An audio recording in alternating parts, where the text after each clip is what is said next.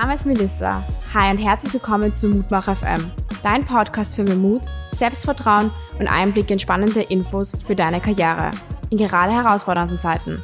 Auf Mutmach FM präsentieren wir euch regelmäßig Gespräche und persönliche Eindrücke in die Karriere unserer Gäste aus Wirtschaft, Politik und Gesellschaft. Wir sind für euch da.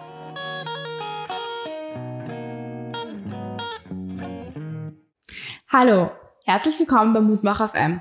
Heute zu Gast haben wir Moritz Stefan von Tamelbeat. Hallo und herzlich willkommen. Freut mich, dich heute hier zu haben.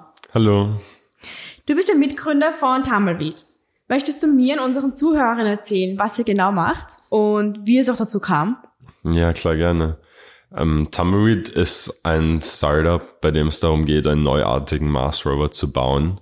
Die Idee ist, einen Mars Rover zu bauen, der viel mehr Fläche abdeckt und sehr viel schneller Informationen sammelt als das, was es jetzt gibt. Und das kann man sich ein bisschen vorstellen, wie so in, den, in den Western-Filmen sind im Hintergrund diese Pflanzen, die so herumrollen. Und unser Konzept funktioniert genau gleich, nur dass die Pflanze fünf Meter groß aus Titan und am Mars ist. Aber der, der wird dann auch vom Wind herumgerollt und sammelt Daten auf dem Weg. Und das ist halt dann sehr viel günstiger als alles, was es im Moment gibt. Und das Ganze hat angefangen vor jetzt schon vier Jahren circa ähm, in der Circle Popper Schule. Da haben der Julian Rotenbuchner und ich eben zusammen äh, angefangen an dem zu arbeiten und ursprünglich für einen Wettbewerb. Und das hat sich dann sehr über die Zeit entwickelt und ist immer, immer ernsthafter geworden. Und jetzt sind es über, über 50 Leute und wir haben schon über 100.000 Euro an Sponsoring und ähm, Förderungen gesammelt. Es ist sehr cool, dass ihr schon während der Schule begonnen habt. War das ein schulinterner Wettbewerb oder was war das für ein Wettbewerb, dass es dann noch dazu gekommen ist? ähm, eigentlich war es so, dass wir zuerst in der Physik-Olympiade waren und uns ein wenig Fahrt war, weil wir die ganze Zeit nur irgendwelche Probleme ausgerechnet haben. Und da war dann ein wenig der Gedanke, okay, machen wir was Cooleres. Ähm, und dadurch sind wir auf so einen Wettbewerb gekommen von der Europäischen Weltraumorganisation. Ähm, das heißt Odysseus Space Contest. Ich weiß gar nicht, ob es das noch gibt, aber könnte sein. Ähm, das war so, dass halt in ganz Europa Leute jegliche Projekte mit Space-Bezug einreichen konnten. Also das konnte jetzt Kunst sein, aber halt im Endeffekt waren es fast nur Science Projects oder irgendwelche Engineering-Sachen. Um, ähm, und die da wurden dann eingereicht und wir haben halt ein Paper drüber geschrieben. Und dann ging es halt so von der Österreich-Runde zur regionalen Runde zur internationalen Runde, wo wir nach Toulouse, Frankreich geflogen wurden und dort halt auch Astronauten in der Jury waren und so. Und da, das war ziemlich cool. Und das konnten wir dann im Endeffekt auch für uns entscheiden. Und wie kam es dazu, dass ihr auf die Idee gekommen seid, ähm, eine Mars Rover zu bauen? die äh, das Team, das im Jahr davor gewonnen hat, hat einen Mars Rover gebaut. Und wir waren so, okay, also da, da ist ein gewisser äh, Indiz, da, dass das funktioniert. Das Problem war halt, dass das, was sie damals hatten, ist halt sehr klassisch, wie Mars Rover jetzt auch sind. Eine große viereckige Metallbox mit sechs Rädern, die sich sehr, sehr, sehr, sehr langsam fortbewegt ähm, und Daten sammelt. Und dadurch hat es dann bei uns ein bisschen Klick gemacht, okay, was, was kann man da verbessern, was sind momentan die Probleme in diesem Bereich. Und das hat bei uns dann diesen Denkprozess angestoßen, ähm, sich mit, dem, mit den Hintergründen zu befassen. Es ist so interessant. Ähm, habt ihr Unterstützung von Lehrern und Lehrerinnen bekommen oder wo habt ihr während der Zeit Unterstützung bekommen, auch wo ihr den Denkprozess begonnen habt? Wie können wir das besser machen? Wir waren sehr eigenständig eigentlich. Also wir haben halt alle möglichen Papers gelesen und halt äh, auch geprototyped, Dinge ausprobiert, recherchiert. Das war eigentlich sehr äh, nur unter uns. Ähm, später, äh, wie wir dann schon in der äh, internationalen Runde waren, ist dann ein Lehrer aus unserer Schule zum Team dazugestoßen. Es war dann aber auch nicht so, dass er jetzt so als Lehrer dabei war, sondern er war halt wirklich einfach einer, einer von uns und ein Freund, äh, mit dem wir das zusammen gemacht haben. Also das war ziemlich cool. Hört sich eine sehr coole Zeit an. Hast du auch schon als Kind ähm, Begeisterung für wissenschaftliche Themen gezeigt? Oder wie war das bei dir? Ja, also ich, soweit ich mich zurückerinnern ja. kann, war das schon so. Ich war halt immer in diesen ganzen Museen und Kinderausstellungen, äh, wo, wo, wo man halt irgendwie dann mit so Hydraulik herumspielen kann, etc. Also auf jeden Fall. Ich glaube, das ist was, das war schon immer da. Und woher kam das oder wer hat dich inspiriert? Hattest du so ein Vorbild, vielleicht aus Fernsehen, Familie, Freunde? Nicht wirklich. Ich glaube nicht, dass ich ein Vorbild hatte. Ich habe halt immer sehr viele Fragen gestellt und ich glaube, ich war ein anstrengendes Kind wahrscheinlich. ähm, äh, und so, also ich bin dann halt immer, habe immer meinen Vater gefragt, so wie funktioniert das und das und das. Und dadurch ist das halt dann oft so gewesen, dass er mir dann Dinge erklärt hat und mit der Zeit habe ich dann Google entdeckt. Dann ging das alles einfacher. Okay, sehr, sehr interessant, dass es bei dir schon so von Kind an war und sich dann doch weitergeführt hat. Ähm, du bist ja ähm, jetzt gerade Student an Stanford. Wie kam es dazu, dass du nach Stanford gegangen bist? Ähm, es ist so, also in Österreich ist es nicht so typisch, dorthin zu gehen. Deswegen war das auch ein, ein interessanter Weg. Äh, ich habe während der Oberstufe ähm, das Glück gehabt, von Assist, das ist so ein Auslandsprogramm, ein Stipendium zu bekommen für, für ein Auslandsjahr an einer Boarding School in New York. Und dort war ich halt dann ein Jahr und hatte auch eine Gastfamilie, die gerade drei von den Söhnen im, im College hatte. Die habe ich dann halt auch so besucht und war halt am Campus. Ähm, habe auch die Partys gesehen. naja, und es, es hat mir einfach sehr gut gefallen dort, weil ich glaube, der, der größte Unterschied in den USA ist, dass wirklich die Studenten alle auf einem Campus zusammenleben, dass du diese Blase, in der wirklich nur Unimenschen sind, äh, was ich extrem cool finde, weil man dadurch halt sich sehr fokussiert, sowohl auf das Studieren als auch auf die Leute und die vielen neuen Leute vor allem. Und das wollte ich unbedingt haben. Und dadurch habe ich dann halt, wie ich zurückgekommen bin in Österreich, mich sehr in diesen Prozess gestürzt. Das, also der ganze Bewerbungsprozess dauert auch mehr als ein Jahr, aber das hat dann schlussendlich äh, gut geendet. Und welche anderen Unis standen auch zur Wahl, außer Stanford oder wusstest du von Anfang an, es gibt nur eine Uni, Stanford? uh, ursprünglich wollte ich eigentlich sehr nach Princeton, weil, weil meine Gastmutter dort war und in Princeton kannte ich am besten. Also ich war halt dort schon öfter auf Besuch. Um, ähm, aber im Endeffekt äh, wurde ich von denen dann deferred in der ersten Runde und habe ich dann halt bei 16 Unis beworben, weil als internationaler Student hat man sowieso schon sehr, sehr niedrige Chancen und wurde dann aber von, von 10 Unis angenommen, konnte es mir dann aussuchen. Also das war dann eigentlich eh sehr überraschend gut. Und was hast du da von der Zeit mitgenommen, von der Bewerbungszeit? Hast du da vielleicht einen Tipp für Zuhörer, Zuhörerinnen, die sich auch dafür interessieren, später mal in Amerika zu studieren? Ja, das also das ganze Prozedere ist nicht einfach, vor allem wenn man aus dem österreichischen System kommt, weil halt sehr viele Dinge, die gibt es bei uns einfach nicht. Zum Beispiel man braucht so eine Empfehlung von einem Counselor und in den USA hat halt wirklich jede Schule halt so College Counselors, die die die die Schüler beim Studien bewerben, äh, beraten. Das haben wir nicht. Und da gibt's halt sehr viele so Sachen, die ein wenig inkompatibel sind. Deswegen ist das Wichtigste, da halt sich gut einzulesen online, aber auch wirklich halt um Hilfe fragen oder halt Leute finden, die das schon gemacht haben. Also falls irgendwer von den Zuhörern sich interessiert für diesen Weg, kann man auch immer gerne gerne mich kontaktieren. Ich habe schon einige Leute gementort bei dem ganzen Prozess und das ist auch dann cool zu sehen, wenn, wenn Leute von hier es dann auch dorthin schaffen. Das ist sehr interessant und auch voll sehr nett von dir, dass du das anbietest. Wer hat dir, was, wer hat dir geholfen, als du dich damals erkundigt hast? Waren das Lehrpersonen, ältere Personen oder vielleicht auch Studierende von Stanford oder anderen Universitäten?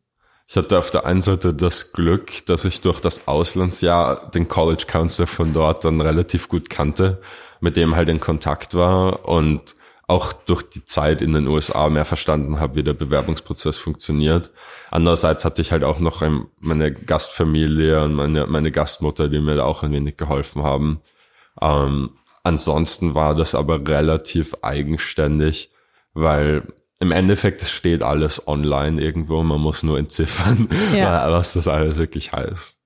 Okay, sehr interessant. Das heißt, es war für dich schon sehr hilfreich auch, Kontakte in den USA bereits zu haben, die dich unterstützen konnten und dir Tipps geben konnten. Ähm, vielleicht nur mal ganz kurz zurück ähm, zu der Startup-Szene und deinen Erfahrungen. Es ist vielleicht nicht für jeden jungen Menschen gleich nach der Schule ratsam, ins Unternehmertum zu starten. Worauf kommt es wirklich an? Vor welchen Herausforderungen könnte man stehen? Ähm, ja. Ja, ich glaube, es ist selten geplant, dass das passiert. Also wenn es das ist, dann wundert mich das. Äh, bei uns war das ja auch, dass das sehr irgendwie halt als aus, aus Freude an dem Problem und an der Challenge begonnen hat und sich dann eben mehr und mehr in, in ein Startup entwickelt. Und ich glaube, das Schwierige ist dann halt irgendwie auch ein bisschen zu schauen, okay, wa, wa, was möchte ich wirklich long term, was sind meine Ziele? Ähm, weil das halt dann auch eine Zeit ist im Leben, die da sehr, sehr wegweisend ist. Sprich, wenn man dann halt dann sagt, okay, ich will jetzt nicht studieren und nur Startup machen, dann ist das etwas, das halt auch eine sehr große Entscheidung ist. Bei mir war es halt so, dass ich irgendwie auch noch unbedingt das, das Studium dazu haben wollte, äh, einfach weil es eine tolle Chance ist, um nochmal mehr zu lernen und deswegen die Dinge parallel gemacht habe. Was dann aber auch ein neues Problem aufwirft, weil Zeit ist auch nicht äh, unerschöpflich. Also ich glaube, diese, diese Prioritätensetzung und einfach wirklich das, das Finden der eigenen Ziele, ähm, das ist die größte Challenge. Wie hast du für dich deine eigenen Ziele gefunden? Ja, ich, ich glaube, sie verändern sich jeden Tag. ich, ich würde nicht behaupten, dass ich sie gefunden habe. Ich glaube, ähm, prinzipiell ist es so, dass ich so eine vage Idee habe, was ich will, wo ich hin will, aber das ist noch nicht so ganz manifestiert in der Long Run sondern halt mehr so auf, auf kürzeren Etappen dann konkreter. Ähm, ich glaube, das Beste ist halt auch einfach mit Menschen zu treffen, neue Menschen zu treffen, zu sehen, was die im Leben gemacht haben, ähm, was sie wirklich tun, was sie bewegt. Und ich glaube, dann findet man auch so ein bisschen, wer man selbst ist. Und das ist meiner Meinung nach ein Prozess, jetzt mal komplett unabhängig von der Startup-Entrepreneurship-Geschichte. Das gehört auch einfach zum halt Älterwerden dazu. Also ich denke, das ist ganz normal und wichtig. Also ist der essentielle, also ist der Austausch mit verschiedensten Leuten sehr essentiell eigentlich, auch seine eigenen Ziele zu finden oder seine eigene Vision zu finden. Ja, also das ist jetzt auch nichts Neues, ja, ja, äh, ja. aber nicht weniger wahr dadurch. Ich glaube, das Wichtige ist dann aber auch nicht nur zu reden, sondern auch zu tun, ähm, weil so merkt man am allerbesten, was einem wirklich Freude macht und einen erfüllt. Ja, ich glaube, das wichtige Stichwort war zu tun. Ähm, ich glaube auch, dass vielleicht heute viele junge Leute sich ja, wie gesagt, das ist sehr klar. Aber wie beginnt man da, wenn ich jetzt aus der Schule rauskomme oder vielleicht noch während der Schule bin, wirklich schon so zu networken und Leute kennenzulernen? Wie hast du da begonnen? Ich schätze, du hattest wahrscheinlich schon einen großen Vorsprung durch die Competition, wo ihr mitgemacht habt. Ähm, aber hättest du deinen Tipp?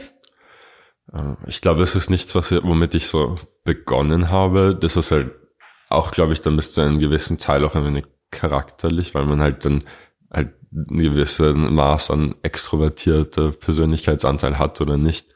Ähm, bei mir war es so, dass ich halt eigentlich auch schon vor Tumbleweed ein Startup gegründet habe, ähm, Lobo, wo wir halt dann auch äh, relativ schnell recht viel Bekanntheit erreicht haben und dadurch sind dann halt auch sehr viele Leute auf uns zugekommen, was dann halt sehr interessant war, weil man dadurch dann halt so ein bisschen einen Multiplication-Faktor hatte in dem, äh, was man so sieht in Wien in der, in der Startup-Szene.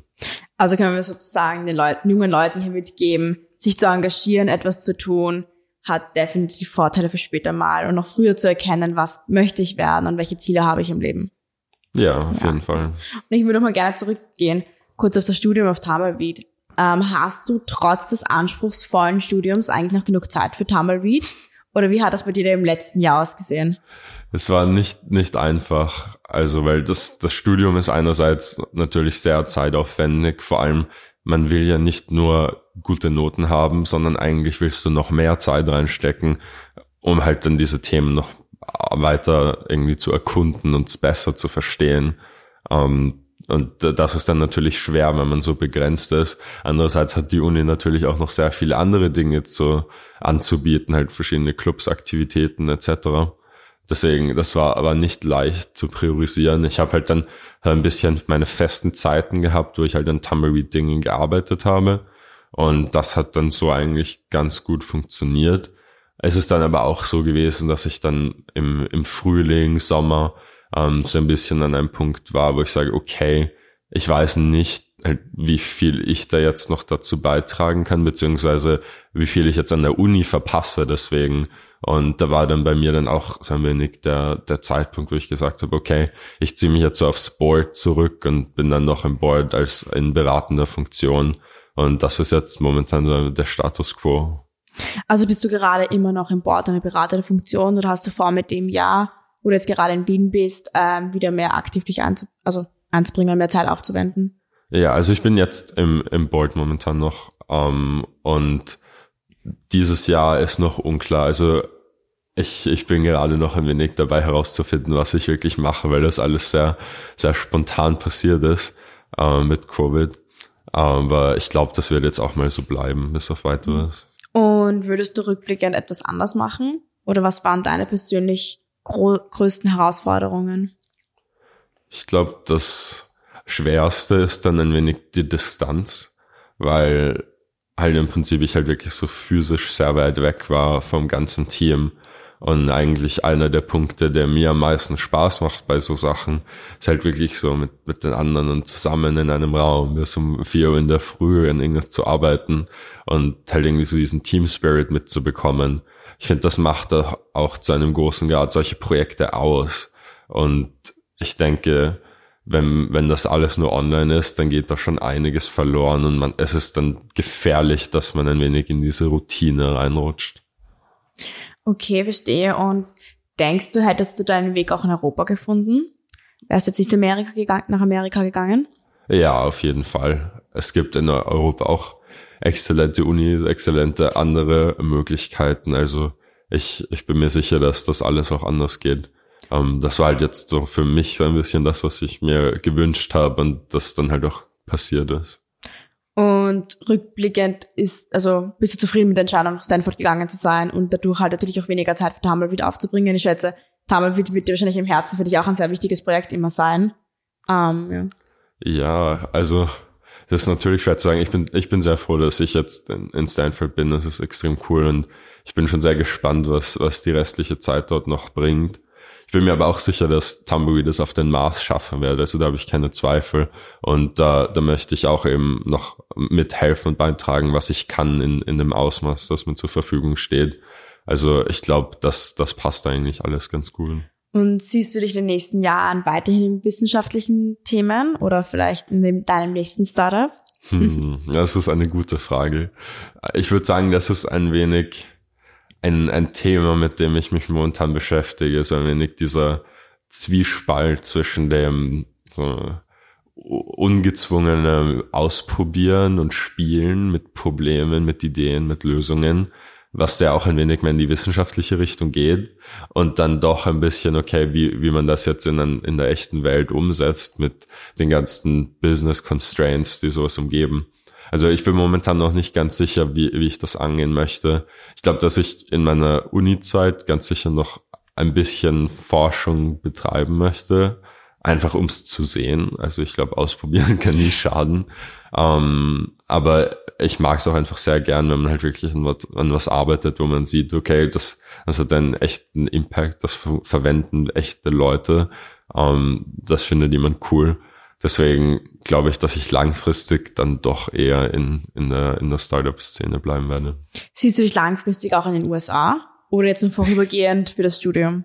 Das habe ich, ich habe noch keine Ahnung. Keine Ahnung. Und worin unterscheidet sich die USA ähm, in den Bereichen Wissenschaft und Forschung im Vergleich zu Europa? Das ist als Bachelorstudent noch ein wenig schwer zu sagen. Man hat dort schon einen Einblick, aber ich glaube halt der allergrößte Unterschied ist halt Geld. Ähm, das ein wenig plump gesagt. Dort haben die Unis halt einfach so viel mehr Funding in Proportion zu der Anzahl an Studenten und Lehrenden, dass sie halt sehr, sehr viel mehr machen können. Und das, das merkt man auch, das macht einen großen Unterschied. Ansonsten glaube ich, dass da halt auch irgendwie diese starke äh, Industrieverbindung natürlich noch sehr ausschlaggebend ist. Vor allem auch in Stanford. Also wir sind ja umgeben vom, vom Silicon Valley und das Silicon Valley ist ja auch ein bisschen durch Stanford entstanden. Also ich glaube, dieser Austausch ist da, ist da sehr wichtig. Andererseits finde ich, dass auch Wissen des Wissens halber ähm, auch seinen Stellenwert hat. Deswegen muss man das ganz gut ausbalancieren. Ja, ja, sehr interessant. Und Habt ihr von Tamelweed eigentlich Unterstützung von der NASA bekommen? Hm, nicht von der NASA, also wir sind ja Europäer, deswegen von der ESA. Ähm, okay. Das ist die, die Europäische Weltraumorganisation. Da sind wir im Inkubator drinnen. Also die haben so ein Programm, wo sie Space Startups inkubieren. Und da, da ist Tumbleweed derzeit drinnen. Und wie sieht da die Unterstützung aus? Oder wie läuft das ab? Ja, das ist ziemlich cool. Also einerseits hat man Zugang zu den Experten von ihnen. Das heißt, wenn man halt wirklich so auf technischer oder Business-Ebene ein Problem hat, kann man dem basically ein E-Mail schreiben und die connecten einen dann mit den Leuten, die sich da am besten auskennen. Andererseits ist natürlich dann halt auch eine finanzielle Komponente dabei und man hat Zugang zu dem ganzen Netzwerk, das sich über Europa spannt. Okay, sehr cool. Wie lange seid ihr da schon dabei bei dem Programm? Seit letztem Jänner, also Jänner 2020. 2020, okay. Ja. Wie lange geht das Programm insgesamt? Zwei Jahre. Ah, zwei Jahre. Ja, genau. Okay, und ist es remote oder physisch? Uh, remote, also man ist halt praktisch in dem Accelerator drinnen und die haben dann auch immer wieder, ähm, oder Inkubator, die haben dann auch immer wieder äh, Veranstaltungen und Workshops und so, aber das ist eigentlich sehr hands-off. Okay, das heißt, du hattest auch die Chance, von Amerika da mitzuwirken und mitzumachen. Ja, genau. Okay, und ihr habt aber vor, langfristig mit Tumbleweed in Europa zu bleiben. Ja, ja, auf jeden Fall. Also ich glaube, wir, wir sehen uns ja als europäisches Startup und sind halt auch hier verwurzelt, mehr oder weniger. Also ich glaube, dass das wird auch so bleiben. Ähm, hättet ihr mehr Chancen in den, also mehr Chancen in den USA oder wie würde sich das unterscheiden, wenn ihr sagen würdet, ihr würdet in die USA gehen? Wäre da ein großer Unterschied oder glaubst du, würde sich das eigentlich gar nicht so groß unterscheiden? Ich glaube momentan nicht so wirklich, weil das Ganze, also ich meine jetzt einen, einen Mars Rover zu bauen und nicht nur zu bauen, sondern dann halt auch so zu bauen, dass er am Mars funktioniert und wirklich dorthin fliegt, ist ein Riesenunterfangen, das da relativ lange dauert. Also ich meine, halt die NASA, die arbeitet manchmal an Missionen 30, 40 Jahre, bevor die wirklich fliegen. Das ist halt so das ganze Leben von einer Person, basically. Und ähm, bei uns ist es so, wir versuchen das bis Ende der 2020er Jahre zu machen. Und da sind wir momentan in einem Stadium, wo es wirklich noch um sehr viel technische Entwicklung geht. Das ist etwas, das geht hier natürlich sehr gut. Also da haben wir in Europa sehr viel, sehr viel Wissen, äh, sehr viele Ressourcen. Es ist dann halt die Frage so der Kommerzialisierung da und da ist es etwas, dass dieser Markt natürlich sehr international ist. Da können wir uns nicht auf Europa beschränken und wollen das auch gar nicht. Und wie sieht's da mit Mitbewerbern aus? Ja, also unser größter Mitbewerber im, im Moment am Mars ist, ist die NASA, aber nicht wirklich Mitbewerber. Ich meine, das sind halt natürlich Forschungsmissionen mit Forschungszweck, wo verschiedenste Unis dann ihre Instrumente mitschicken können. Bei uns ist das dann halt natürlich eine sehr andere Geschichte, weil natürlich auch Unis Dinge mitschicken können, aber auch Firmen und andere Institutionen das natürlich auch tun können. Was es auch gibt, sind Startups, die halt jetzt versuchen, ähm, Lieferungen auf den Mond zu bringen. Und da kann man sich auch vorstellen, dass das in Zukunft vielleicht bis zum Mars geht. Ich glaube aber nicht, dass das sehr schnell passiert, weil wir eigentlich auch jetzt beim Mond noch sehr am Anfang stehen. Also ich bin überzeugt, in den nächsten 10, 15 Jahren wird sich extrem viel tun und viel Industrie aufbauen am Mond. Wir werden da sehr viele Dinge produzieren. Aber ich glaube nicht, dass das dann so schnell zum Mars überspringt. Das heißt, ihr habt so gegen 2030 vor, dann auch einen Mars Rover auf den Mars zu senden, wenn ich das richtig verstanden habe? Ja, also ich glaube, momentan ist der Plan 2029. 2029. Okay, und was sind gerade, also was sind gerade eure größten Challenges oder wie läuft das so ab, so ein, so ein Alltag bei euch bei Tumbleweed? Es kommt, kommt sehr auf das Team an und das, was man macht. Ich meine, also wir haben in, in Wien so einen Workshop, ähm, wo sehr viele extrem coole, smarte Leute, also vor allem von der TU, beteiligt sind, die da sehr viel an der Hardware arbeiten und verschiedene Komponenten fertigen. Um, und dann ist es so, dass wir natürlich auch ein, ein Software-Team haben. Da ist das Ganze eigentlich jetzt nicht so ortsgebunden, sondern da ist eigentlich fast jeder remote. Und in Delft gibt's auch einen Workshop, um, wo Leute manchmal reinkommen, aber dadurch, dass eigentlich jeder nebenbei studiert und das halt ehrenamtlich macht nebenbei, uh, ist es so, dass das eigentlich sehr flexibel ist. Da gibt's keinen Tag wie einen anderen meine, meine liebsten Tage sind die, wo wir zu irgendwelchen Konferenzen oder, oder Veranstaltungen fahren, ähm, weil wir dann halt oft so einen fünf Stunden Roadtrip zusammen im Auto haben. Das ist immer sehr lustig. Okay, das hört sich nett an. Ähm, ich will nochmal ganz kurz zum Unternehmertum zurückgehen. Was muss man deiner Ansicht nach mitbringen als junger Mensch, ähm, dass es wirklich gelingt? Also wenn ich jetzt vorhabe, als junger Mensch ein Startup zu gründen, vielleicht nach der Schule, was muss ich als Person mitbringen? Ja, also das Allerwichtigste ist halt die, die Arbeitsmoral und die Motivation, weil die Idee in einem Startup ist halt vielleicht fünf Prozent, wenn wir, wenn wir optimistisch sind. Ähm, das ist nicht so viel wert, weil die beste Idee mit einem nicht so guten Team oder nicht so viel Arbeit dahinter führt nirgendwo hin und dann kommt schnell jemand anderer, der sie kopiert. Also ich glaube, das Allerwichtigste ist da einfach sich, sich selbst vor allem zu überzeugen, dass das das Richtige ist, was man tun will. Weil erst wenn man das geschafft hat, dann kann man sich da wirklich voll hineinarbeiten und wirklich voll darin aufgehen. Und da, das zu erreichen, ist, glaube ich, essentiell. Kann man nach der Schule mit 18, 19 Jahren wirklich schon so sicher sein darüber? Ja, das ist natürlich schwer. Ich glaube, dass man sich nicht sicher sein muss, dass das für immer das ist, was man machen will aber zumindest mal für die nächsten paar Jahre. Mhm. Und womit muss ich rechnen als Person, wenn ich vorhabe, ein Startup zu gründen? Mit welchen Herausforderungen oder auch Möglichkeiten vielleicht? Ähm, ja, das Schwierigste ist natürlich immer die, die richtigen Leute zu finden, mit denen man das machen will. Ich glaube, also ich glaube, das allerbeste und einfachste ist halt wirklich Co-Founder zu haben, die man schon irgendwie kennt oder mit denen man, man schon gearbeitet hat. Ähm, wenn man Co-Founder möchte, kann natürlich das Ganze auch allein machen, aber dann sich wirklich eine, eine Gruppe an Leuten aufzubauen, denen man vertraut, ähm, die halt alle irgendwie besser sind als man selbst, da, das ist nicht so einfach.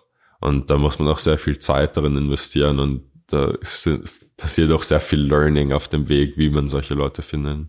Du hast gerade das Wort Learning angesprochen. Was waren so deine größten Learnings bisher?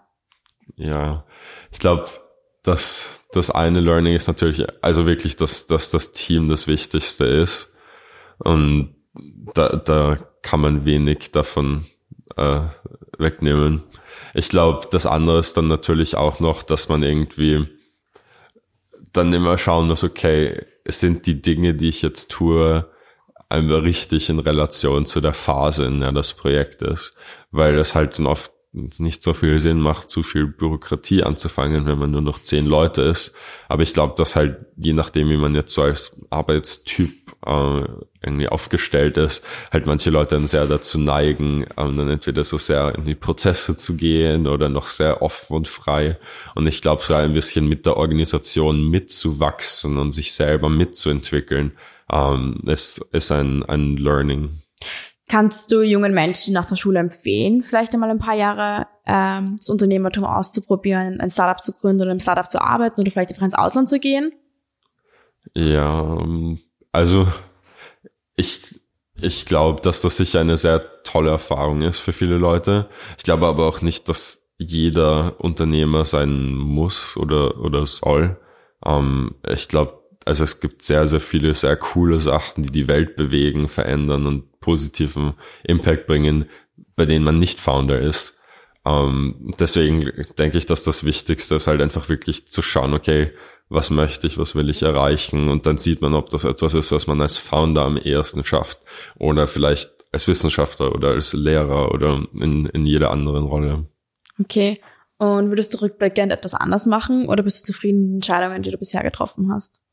Ich, ich bin eigentlich sehr zufrieden. Also ich glaube, ich bin, ich bin jetzt in einer Situation, wo ich schon für mein Alter einiges gesehen und gemacht habe. Und das ist eigentlich sehr cool, weil man dann halt schon einige Erfahrungen hat, ähm, von denen man dann halt in zukünftigen Dingen äh, ein wenig zehren kann. Ähm, ich glaube auch, dass es jetzt halt eine coole Situation ist, äh, irgendwie mit Covid, weil, also Covid ist nicht cool natürlich, aber dadurch, dass ich halt jetzt ein Jahr Pause mache mit der Uni aufgrund dessen, ist das auch ein wenig eine Zeit, in der man jetzt nochmal ein wenig reflektieren kann und wo sich vielleicht auch neue Dinge ergeben. Okay, und wie findest du, sollte vielleicht an Schulen mehr solche Projekte gefördert werden? Im österreichischen Schulsystem, europäischen Schulsystem?